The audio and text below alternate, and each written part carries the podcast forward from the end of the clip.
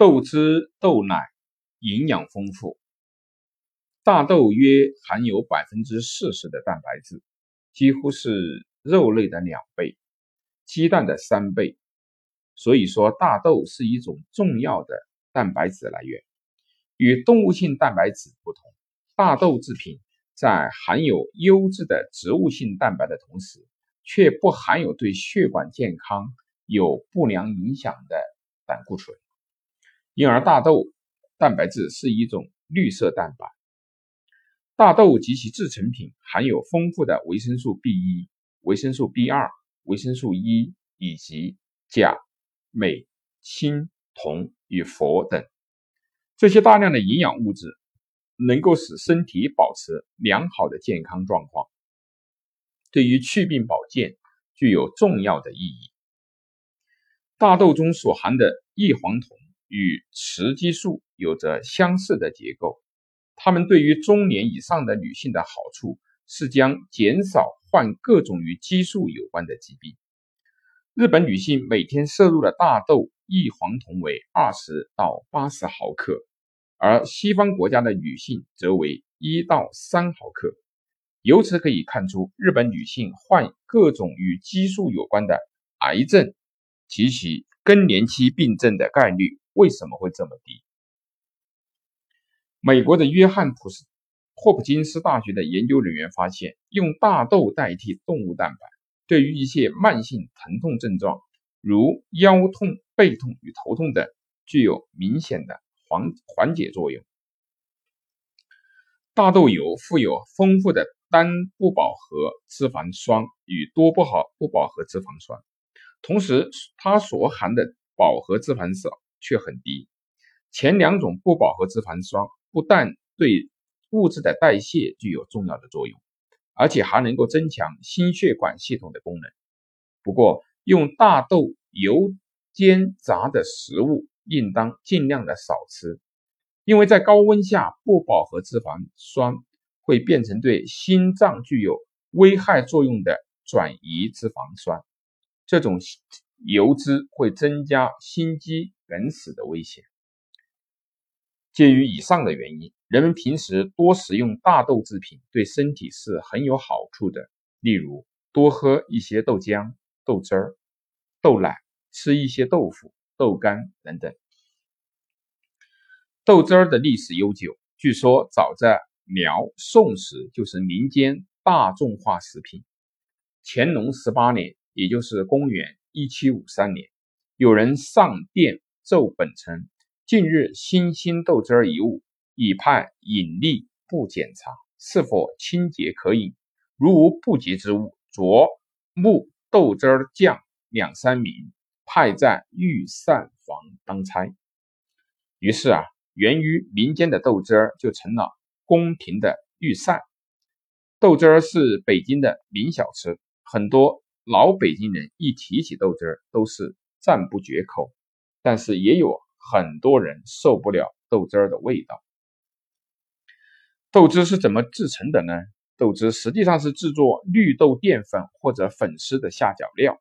它将绿豆浸泡到可碾去皮后捞出，加水磨成细浆，倒入大缸内发酵。沉入缸底者为淀粉，上层漂浮者即为豆汁。发酵后的豆汁需用大砂锅先加水烧开，兑成发酵的豆汁再烧开，再用小火保温，随吃随剩，不要看其貌不扬。但一直受到北京人的喜爱，原因在于它极富蛋白质、维生素 C、粗纤维和糖，并有去暑、清热、温阳、健脾、开胃、去毒、除燥等功效。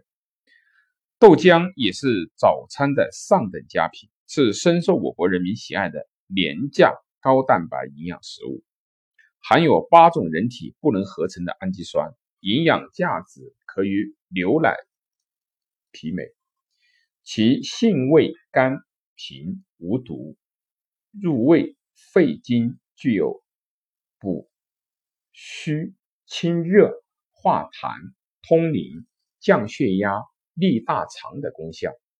能够平治身体的虚弱、营养的不良、肺痿、口干咽痛、小便不通、乳汁缺乏等。由于体质的不同，女人更适合喝豆浆。豆浆是由黄豆加工而成，黄豆含有丰富的优质蛋白质。一百克黄豆相当于两百多克的猪瘦肉，三百克的鸡蛋或者一千两百克的牛奶，所以被称为植物肉。豆浆所含的钙虽比豆腐低，但却比任何的乳类都要多。此外，豆浆还含有维生素 B 一、维生素 B 二、烟草酸及铁等营养素，因此用豆浆不育婴儿是非常适合的。一喝豆浆的九大好处：第一，强身健体。每克每百克豆浆含有蛋白质四点五克，脂肪一点八克，糖类一点五克，磷四点五克，铁二点五克，钙二点五克，以及维生素、核黄素等等，对增强体质大有好处。二，预防糖尿病。豆浆含有大量的纤维素，能有效的阻糖的过量的吸收，减少糖分，因而能够预防糖尿病，是糖尿病患者日常必不可少的好的食品。第三，防治高血压。豆浆中所含的豆固醇和钾、镁是有利的抗炎钠的物质，钠是高血压发生和复发的主要根源之一。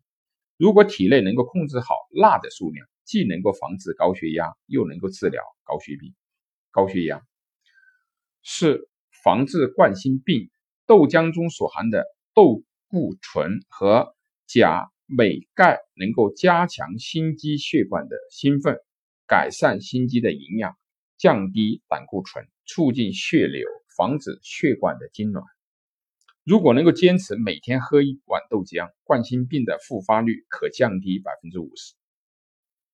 五、防止脑中风。豆浆中所含的镁、钙元素能明显的降低脑血脂，改善脑血流，从而有效的预、防止脑梗死、脑出血的发生。豆浆中所含的卵磷脂还能够减少细胞的死亡，提高脑的功能。第六，预防癌症。豆浆中的蛋白质和硒、钼等都有很强的抗癌和致癌的能力，特别是对于胃癌、肠癌、乳腺癌有特效。据调查，不喝豆浆的人发生癌症的概率要比常喝豆浆的人提高百分之五十。七，防止支气管炎。豆浆所含的麦氨酸有防止支气管炎、平滑肌痉挛的作用。从而减少和减轻支气管炎的发作。第八，防止衰老。豆浆中所含的硒、维生素 E、维生素 C 有很大的抗氧化功能，能够使人体的细胞返老还童，特别对脑细胞作用更大。九，防止老年痴呆、艾滋病、便秘、肥胖等等。第二，喝豆浆应该注意的问题。喝豆浆的这九大好处，如果用科学的方法去喝，就更能够体现出来。但喝豆浆不讲科学，也能够由易而变害。因此，喝豆浆应该注意以下几个问题：一、不要用豆浆冲鸡蛋，因为鸡蛋中的粘液蛋白质与豆浆中的胰蛋白酶结合，会产生不易被人体吸收的物质，而失去营养的价值。二、不要往豆浆里面加红糖，因为黄糖含有有机酸，与豆浆中的蛋白质结合，引起蛋白质变性而沉淀。加白糖则无此现象。三、豆浆必须煮熟。黄豆中含有胰蛋白酶抑制素，在豆浆加工的过程中，这种物质虽然遭到很大的破坏，但残留少部分。如果豆浆煮不透，喝了后会出现恶心、呕吐、腹泻等症状。第四，不要用保温瓶装豆浆。豆浆中的皂角苷能够除掉保温瓶里的水垢，使水垢溶于豆浆，引起豆浆的变质。另外，豆浆存放的时间过长，细菌繁殖也会使豆浆变质。五、喝豆浆要适量，一般喝三百毫升左右即可，喝多了会产生过食性蛋白质消化不良，出现腹胀、腹泻等症状。六、不要空腹喝豆浆，空腹喝豆浆会使豆浆中的蛋白质过早的转化为热量而被消耗掉，不能够起到喝豆浆的作用。第七，不要用豆浆做药引。如果把豆浆和药一起喝，豆浆的营养成分会被药物破坏掉或者产生副作用。对于乳糖不耐受者而言，豆奶是一种不错的选择。虽然豆奶所含的钙质只是普通牛奶的五分之一，但是它所含的维生素 E 与镁元素却比牛奶高很多。为了防止骨质疏松的发生，在喝豆浆的时候，可以多吃一些菠菜。花椰菜与芝麻等等，因为这些食物中含有大量的钙质。